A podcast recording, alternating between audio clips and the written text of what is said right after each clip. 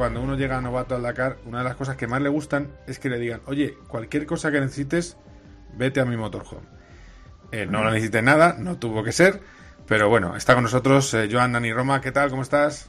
Bien, bien, muy bien, aquí estamos, ¿eh? guardados en casa. Bien, como todos, como todos. Oye, como todos.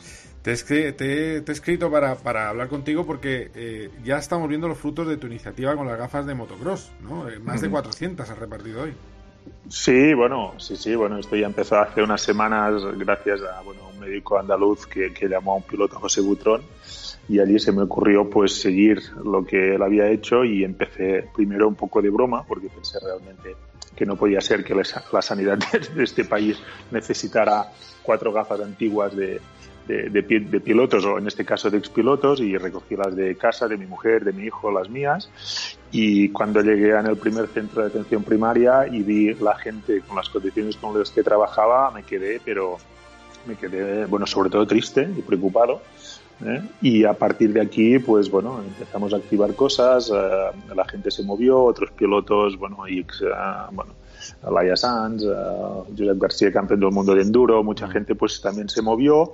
Y bueno, nosotros poco a poco hemos ido haciendo más, haciendo más y, nada, ya hemos repartido muchas, la gente es maravillosa realmente cuando le, pides cosas, la gente colabora, pues de, a través de una marca pues encontramos un súper, súper precio y a través de un grupo de que salimos con bicicleta, pues les propuse y entre todos hemos comprado, sí, sí, 400 gafas y nada, ya, ya, las hemos repartido esta mañana y bueno, por un lado, bueno, estás contento porque haces algo, pero por el otro te entristece mucho la situación que están y, cómo siguen estando, ¿no?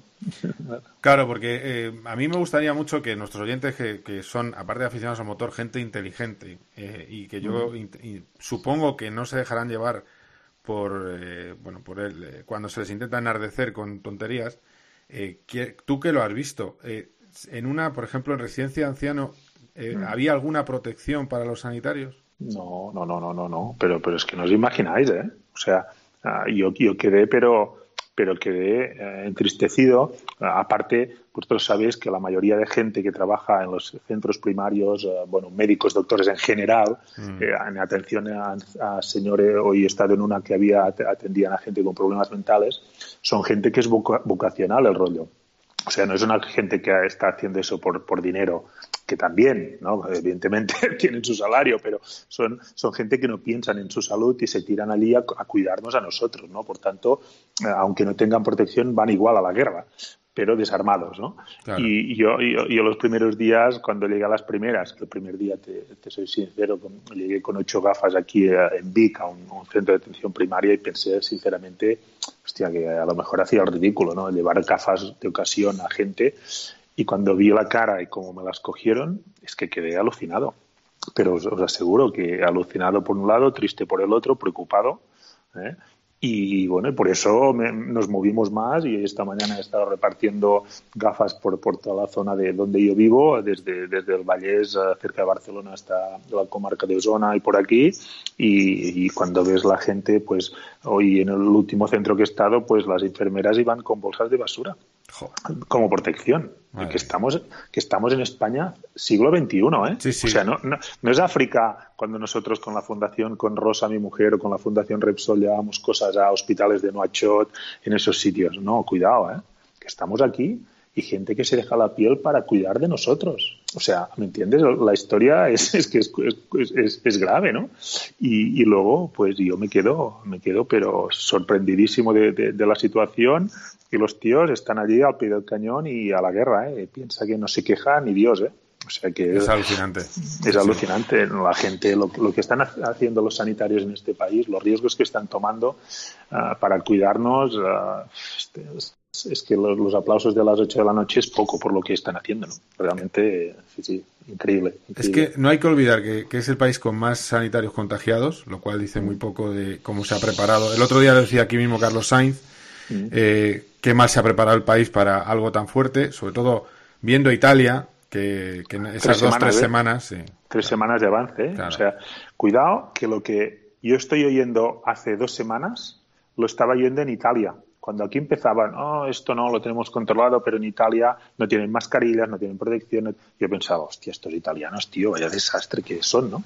Pero claro, eh, tú, no sé, es que yo no, yo no entiendo ni me quiero meter en gestión de estas liadas tan grandes. Y, y no quiero, pero, pero tú no crees que hay alguien aquí que puede llamar que puede eh, informarse de, qué ha pasado. O sea, si tú eres un logístico del centro de compras de cualquier gobierno, de cualquier comunidad, y tú sabes lo que estás gastando mensualmente de protección y sabes que en Italia ha habido un mil por cien de consumo, pues dices, hostia, cuidado, vamos a hacer una previsión. O sea, yo, yo soy piloto de coches, ¿eh? Y, y ya está, y sé muy poco de casi nada, pero hostia, yo lo primero que haces es decir, eh, tío, logísticos, dime cuánto gastas al mes. Pues mira, gasto tantas mascarillas, tanto esto, vale. Si tenemos un incremento de un mil por cien, ¿qué me hace falta? Hostia, pues cuidado.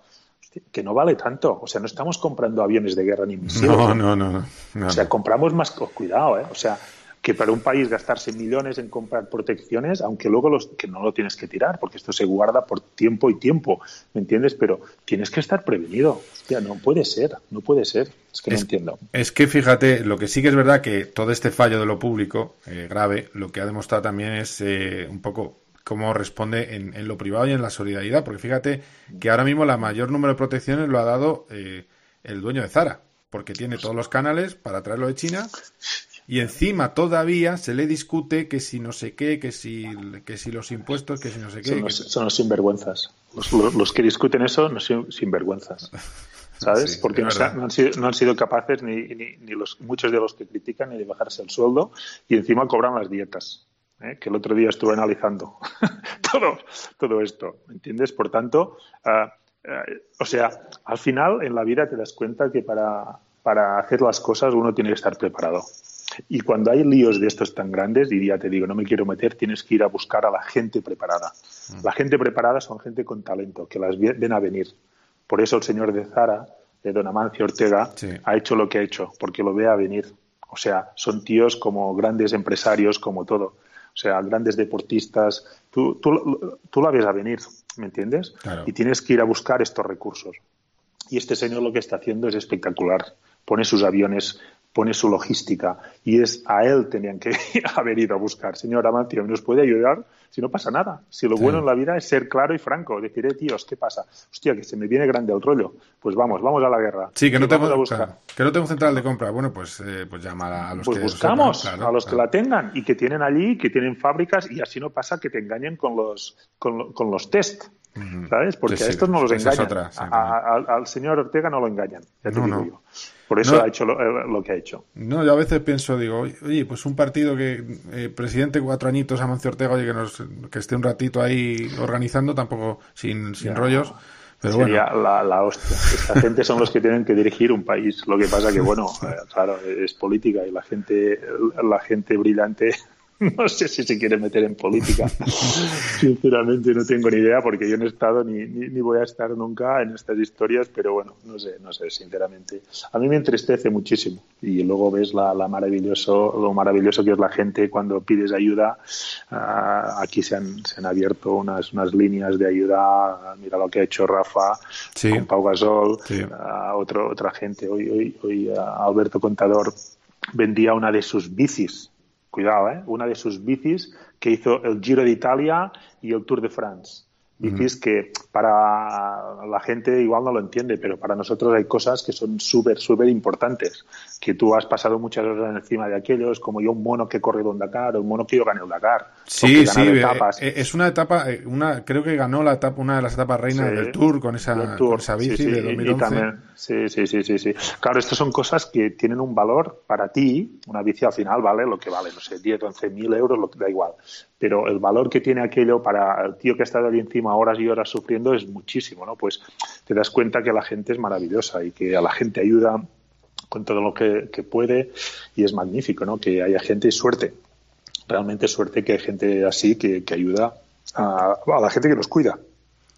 Sí, sí, es, tremendo. Eh, y, hay que estar, yo, creo que eso es lo bueno. Lo bueno es efectivamente que siga habiendo, sigue siendo un gran país en muchas cosas. Eh, pero bueno, sí, sí, eh, eh, a ver, hablando de deporte, cuando hablaba yo contigo en el Dakar de los problemas que tuviste con tu escudería, con tu equipo, Eh, bueno, se te acaba el contrato en febrero, terminaba a finales de febrero, ahora eres un piloto libre, teóricamente. ¿Cómo tienes el plan para 2021?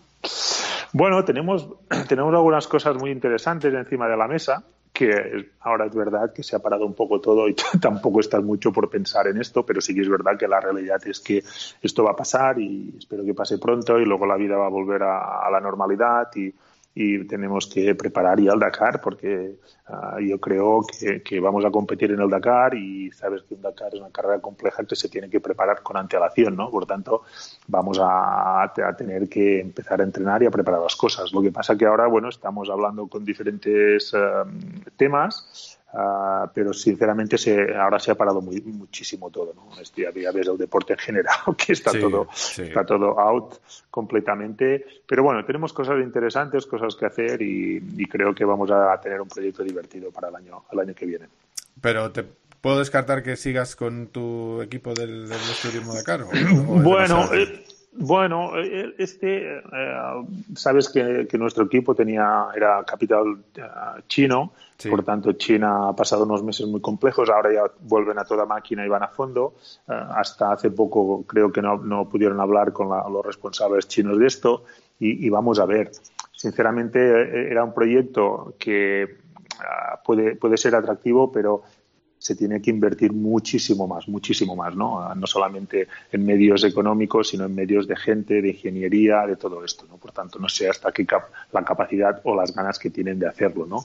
Por tanto, este es una posibilidad, pero luego hay otras cosas que se han abierto. Pienso que el Dakar en, en, perdona, en, Arabia Saudí pues ha, abierto puertas, muchas puertas ha sido una, carrera estupenda, ha abierto muchas posibilidades de mercado, Ah, bueno, es un país donde ah, ha dado una tranquilidad a nivel económico a la organización, por tanto tiene un plan a cinco años eh, y esto hace que los patrocinos, las marcas, cuando estabas en Sudamérica que no sabías el año siguiente si se hacía la carrera, pues era todo, estaba todo, se aguantaba todo por unos hilitos muy finos, ¿no? Ahora pues ya hay una seguridad de, de más años, por tanto hace que haya más proyectos y bueno, salen cosas interesantes. Bueno, bueno, a ver, a ver qué, cómo sale eso. Lo que sí que está claro es que a mí, por lo menos, yo creo que no pasé el COVID en Arabia Saudí. Eh, tú también estuviste no. bien. Sí, sí, sí, sí. El COVID en, Arabia Saudí no lo pasamos. Seguro que no. Seguro que no. Porque hoy justamente hablaba con, con esto con un médico amigo mío que estaba en el Dakar y, uno de sus compañeros ah, médicos pues estuvo con fiebre, con tos, o sea, tuvo eh, como si, eh, bueno, pues un poco lo que pasa a la gente que tiene el COVID.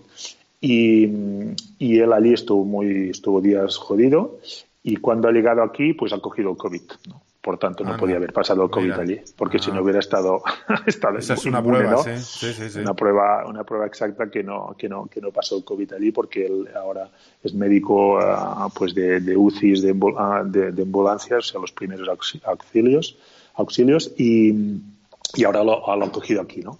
Por tanto, allí no, allí, allí yo creo que había un virus que era un resfriado, un gripe muy, muy duro, duro con el frío, con todo ¿eh? porque mi jefe de equipo lo tuvo, estuvo mm, resfriado, con fiebre, mi, mi, copiloto cuando llegó aquí estuvo muchos días con fiebre, pero seguro que no era esto, porque, porque para mí la mejor prueba es esta. Que, que, el médico que estaba con mi, mi, amigo, pues allí estuvo, estuvo días muy mal, pero mal de fiebre y de tos, o sea, era, y ahora que ha cogido COVID, ¿no? Por tanto, allí era, era otra cosa, era un gripe normal. Sí, es que además con la capacidad contagiosa que tiene COVID, el COVID-19 hubiéramos caído todos prácticamente. Ah, seguro, seguro. Yo, yo, imagínate mi copiloto, vivíamos en un motorhome juntos y estábamos todo el día juntos en el coche. Sí, sí, sí. Está claro, sí, sí, sí.